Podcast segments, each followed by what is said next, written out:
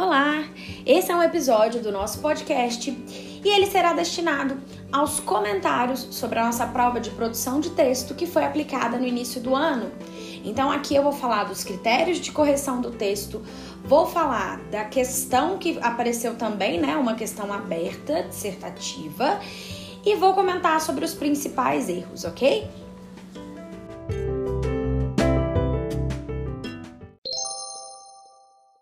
Começar lembrando da prova, que foi avaliada em oito pontos e que tinha duas questões. A primeira delas era a produção de texto, né, no valor de seis pontos, e a tarefa era, a, era continuar a história da águia e da galinha, acrescentando dois elementos do enredo. Então, acrescentando o clímax e o desfecho. É, nessa questão era importante ter na cabeça, né, ter, ter conhecimento de, do que são as partes clímax e desfecho. Então, o clímax é o ponto auge da narrativa. Vamos lembrar que a história começa com a situação inicial, a apresentação da situação inicial, a apresentação dos elementos da narrativa. Em seguida, começa a se desenvolver o conflito, então algo acontece para dar é, assunto para a história. Esse conflito vai se desenvolvendo até que ele chega no seu ponto auge, que é o ponto de maior tensão, que é a parte mais interessante, e aí a gente chama essa parte de clímax. Em seguida ao clímax, nós temos o desfecho, que é o desenrolar da história, que é o encerramento da história. Então, voltando para a prova, nós tínhamos a história, né, o conto da águia e da galinha, então chama a águia e a galinha. Tinha, nós tínhamos a apresentação da situação inicial, o conflito, o desenvolvimento desse conflito, e você deveria começar a sua produção de texto já no clímax, na parte de maior tensão, na parte mais interessante. Quero agora comentar um pouco sobre os comandos da prova, porque eles eram importantes para pensar a produção de texto. Então, nós temos lá a produção, é, o comando que é observe que o texto acima apresenta o sinal das reticências, o que evidencia que falta a continuidade do conto. Com muita criatividade e respeitando as características de cada uma das etapas do enredo, escreva o restante do texto, ou seja, crie um clímax e um desfecho. É, a partir desse comando, eu quero fazer uma pergunta. Vocês acham que precisaria de vocês criarem um título? Bom, não, né? É, o título já está no texto. Vocês precisariam criar especificamente o clímax e o desfecho. Então, criar um novo título para a história seria um erro. Em seguida, no comando, nós temos atenção. Bom, aí eu vou ler é, os, esses pontos que eu coloquei para atenção e já comentando, pensando na correção, ok? A continuação do texto deve ter entre 10 e 15 linhas, não ultrapasse esse limite.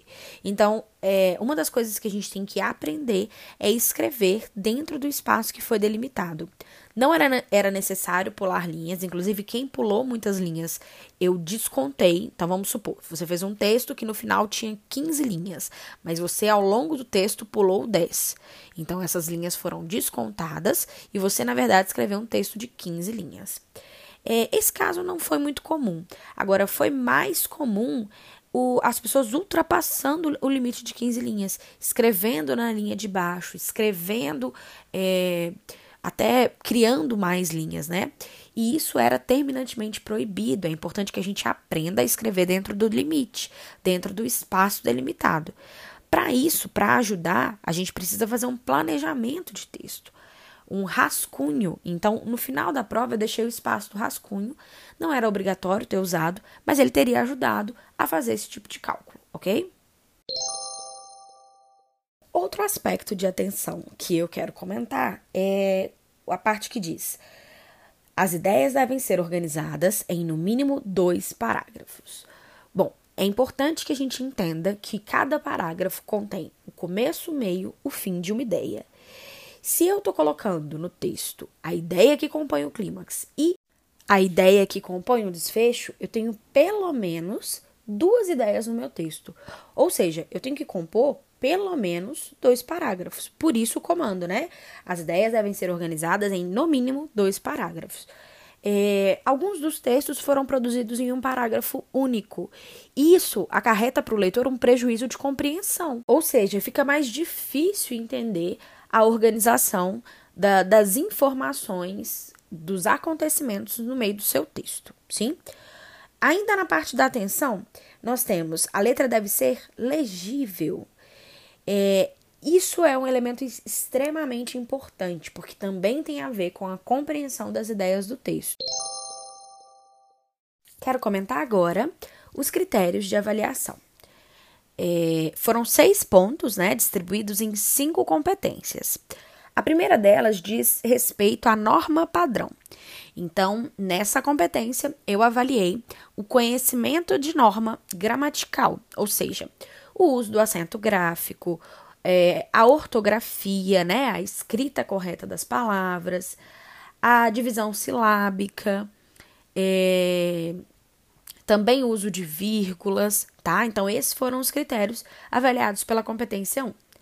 A competência 2 diz respeito ao gênero textual. Então, vocês estavam produzindo o gênero conto. O que eu avaliei nessa competência é se o seu texto apresenta todos os elementos.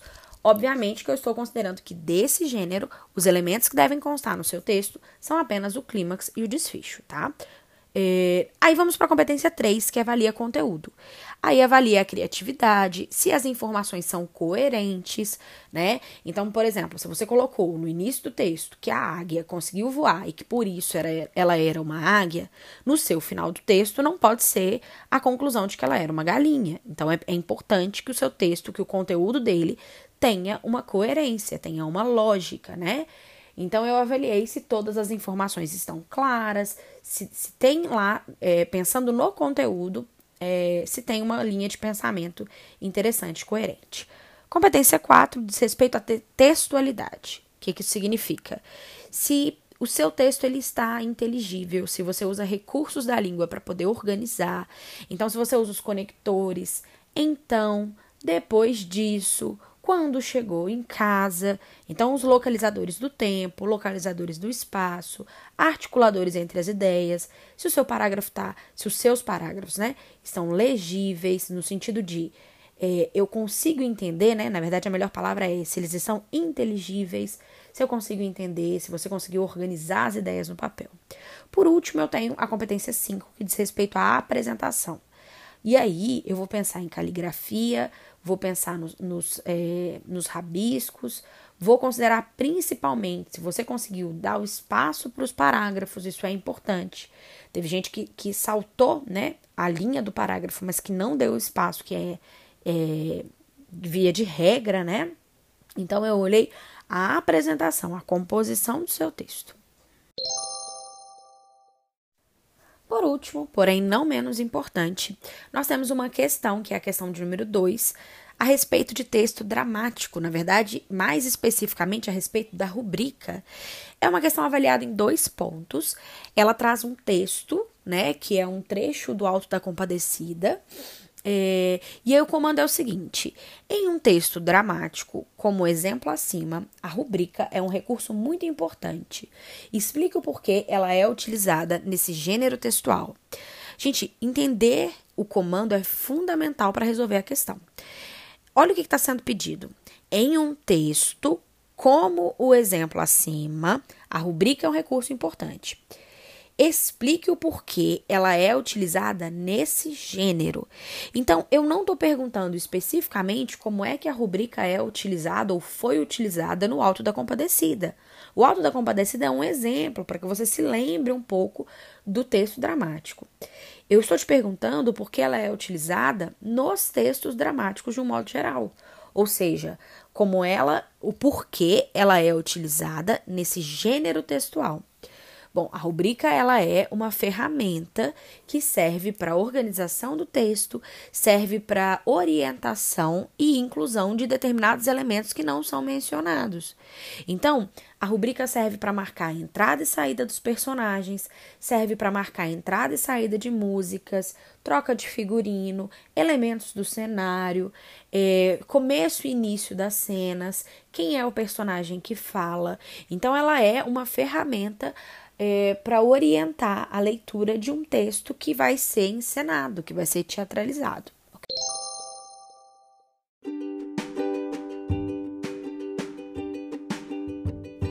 Então é isso. Espero que você tenha entendido tudinho, espero que tenha ficado claro, né? A nota já está lançada no portal e eu espero em breve poder vê-los. Beijos!